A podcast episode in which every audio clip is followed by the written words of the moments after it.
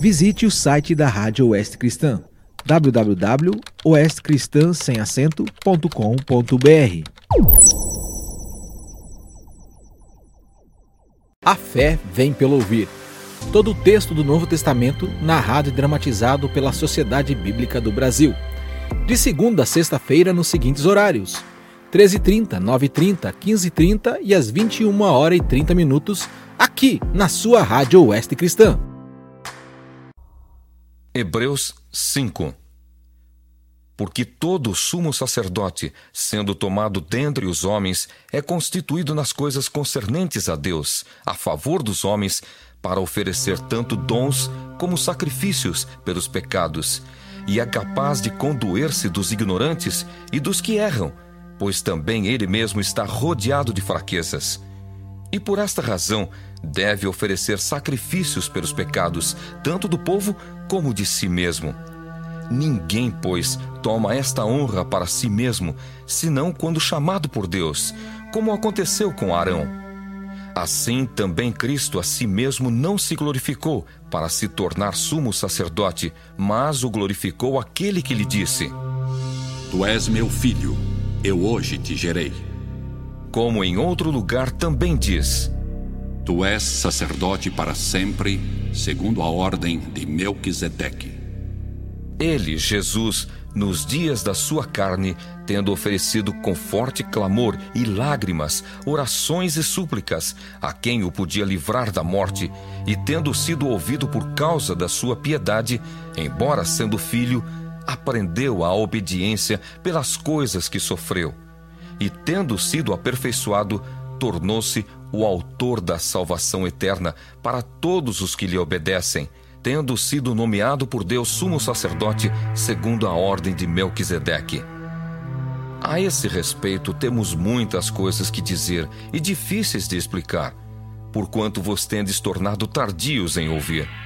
Pois, com efeito, quando devies ser mestres, atendendo ao tempo decorrido, tendes novamente necessidade de alguém que vos ensine, de novo, quais são os princípios elementares dos oráculos de Deus. Assim vos tornastes como necessitados de leite e não de alimento sólido. Ora, todo aquele que se alimenta de leite é inexperiente na palavra da justiça, porque é criança. Mas o alimento sólido é para os adultos, para aqueles que, pela prática, têm as suas faculdades exercitadas para discernir não somente o bem, mas também o mal. Hebreus 6 por isso, pondo de parte os princípios elementares da doutrina de Cristo, deixemo-nos levar para o que é perfeito, não lançando de novo a base do arrependimento de obras mortas e da fé em Deus, o ensino de batismos e da imposição de mãos, da ressurreição dos mortos e do juízo eterno. Isso faremos se Deus permitir. É impossível, pois, que aqueles que uma vez foram iluminados e provaram o dom celestial e se tornaram participantes do Espírito Santo e provaram a boa palavra de Deus e os poderes do mundo vindouro e caíram. Sim, é impossível outra vez renová-los para arrependimento, visto que, de novo, estão crucificando para si mesmos o Filho de Deus e expondo-o à ignomínia porque a terra que absorve a chuva que frequentemente cai sobre ela e produz erva útil para aqueles por quem é também cultivada, recebe bênção da parte de Deus. Mas se produz espinhos e abrolhos, é rejeitada e perto está da maldição, e o seu fim é ser queimada. Quanto a vós outros, todavia, ó amados, estamos persuadidos das coisas que são melhores e pertencentes à salvação, ainda que falamos desta maneira. Porque Deus não é injusto para ficar esquecido do vosso trabalho e do amor que evidenciastes para com o seu nome, pois servistes e ainda servis aos santos. Desejamos, porém, continue cada um de vós mostrando até ao fim a mesma diligência para a plena certeza da esperança, para que não vos torneis indolentes, mas imitadores daqueles que pela fé e pela longanimidade herdam as promessas. Pois quando Deus fez a promessa a Abraão, visto que não tinha ninguém superior por quem jurar, jurou por si mesmo, dizendo: Certamente te abençoarei e te multiplicarei.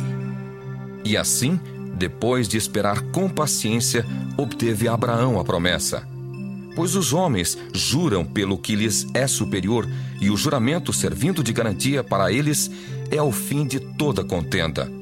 Por isso, Deus, quando quis mostrar mais firmemente aos herdeiros da promessa a imutabilidade do seu propósito, se interpôs com o juramento para que, mediante duas coisas imutáveis, nas quais é impossível que Deus minta, forte alento tenhamos nós, que já corremos para o refúgio, a fim de lançar mão da esperança proposta, a qual temos por âncora da alma, segura e firme e que penetra além do véu, onde Jesus, como precursor, entrou por nós, tendo se tornado sumo sacerdote para sempre, segundo a ordem de Melquisedeque. Hebreus 7 porque este Melquisedeque, rei de Salém, sacerdote do Deus Altíssimo, que saiu ao encontro de Abraão quando voltava da matança dos reis e o abençoou, para o qual também Abraão separou o dízimo de tudo. Primeiramente se interpreta rei de justiça, depois também é rei de Salém, ou seja, rei de paz, sem pai, sem mãe, sem genealogia, que não teve princípio de dias, nem fim de existência, entretanto, feito semelhante ao Filho de Deus. Permanece sacerdote perpetuamente. Considerai, pois, como era grande esse a quem Abraão, o patriarca, pagou o dízimo tirado dos melhores despojos. Ora, os que dentre os filhos de Levi recebem o sacerdócio têm mandamento de recolher, de acordo com a lei, os dízimos do povo, ou seja, dos seus irmãos, embora tenham estes descendido de Abraão. Entretanto, aquele cuja genealogia não se inclui entre eles recebeu dízimos de Abraão e abençoou o que tinha as promessas. Evidentemente, é fora de qualquer dúvida que o inferior é abençoado pelo superior. Aliás, aqui são homens mortais os que recebem dízimos, porém ali, aquele de quem se testifica que vive. E por assim dizer, também Levi, que recebe dízimos, pagou-os na pessoa de Abraão. Porque aquele ainda não tinha sido gerado por seu pai, quando Melquisedeque saiu ao encontro deste. Se, portanto, a perfeição houvera sido mediante o sacerdócio levítico, pois nele baseado o povo recebeu a lei, que necessidade haveria ainda de que se levantasse outro sacerdote segundo a ordem de Melquisedeque e que não fosse contado segundo a ordem de Arão? Pois quando se muda o sacerdócio, necessariamente há também mudança de lei. Porque aquele de quem são ditas estas coisas pertence a outra tribo, da qual ninguém prestou serviço ao altar. Pois é evidente que nosso Senhor procedeu de Judá tribo à qual Moisés nunca atribuiu sacerdotes. E isto é ainda muito mais evidente quando, à semelhança de Melquisedeque, se levanta outro sacerdote, constituído não conforme a lei de mandamento carnal, mas segundo o poder de vida indissolúvel. Porquanto se testifica: Tu és sacerdote para sempre, segundo a ordem de Melquisedeque. Portanto, por um lado, se revoga a anterior ordenança por causa de sua fraqueza e inutilidade, pois a lei nunca aperfeiçoou coisa alguma, e por outro lado, se introduz esperança superior, pela qual nos chegamos a Deus. E visto que não é sem prestar juramento, porque aqueles sem juramento são feitos sacerdotes, mas este com juramento por aquele que lhe disse: o Senhor jurou e não se arrependerá. Tu és sacerdote para sempre. Por isso mesmo, Jesus se tem tornado fiador de superior aliança. Ora, aqueles são feitos sacerdotes em maior número, porque são impedidos pela morte de continuar. Este, no entanto, porque continua para sempre, tem o seu sacerdócio imutável por isso também pode salvar totalmente os que por ele se chegam a Deus, vivendo sempre para interceder por eles. Com efeito, nos convinha um sumo sacerdote como este, santo, inculpável, sem mácula, separado dos pecadores e feito mais alto do que os céus, que não tem necessidade, como os sumos sacerdotes, de oferecer todos os dias sacrifícios, primeiro por seus próprios pecados, depois pelos do povo, porque fez isto uma vez por todas, quando a si mesmo se ofereceu porque a lei constitui sumos sacerdotes a homens sujeitos à fraqueza, mas a palavra do juramento, que foi posterior à lei, constitui o Filho, perfeito para sempre. Hebreus 8 Ora, o essencial das coisas que temos dito é que possuímos tal sumo sacerdote que se assentou à destra do trono da majestade nos céus, como ministro do santuário e do verdadeiro tabernáculo que o Senhor erigiu, não o homem. Pois todo sumo sacerdote é constituído para oferecer tanto dons como sacrifícios. Por isso, era necessário que também esse sumo sacerdote tivesse o que oferecer. Ora, se ele estivesse na terra, nem mesmo sacerdote seria, visto existirem aqueles que oferecem os dons segundo a lei os quais ministram em figura e sombra das coisas celestes, assim como foi Moisés, divinamente instruído quando estava para construir o tabernáculo.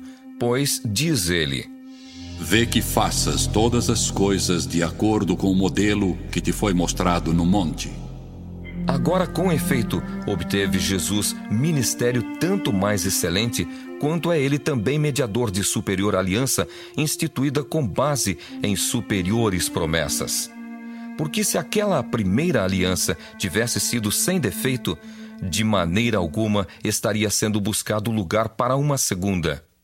E de fato, repreendendo-os, diz: Eis aí vem dias, diz o Senhor, e firmarei nova aliança com a casa de Israel e com a casa de Judá.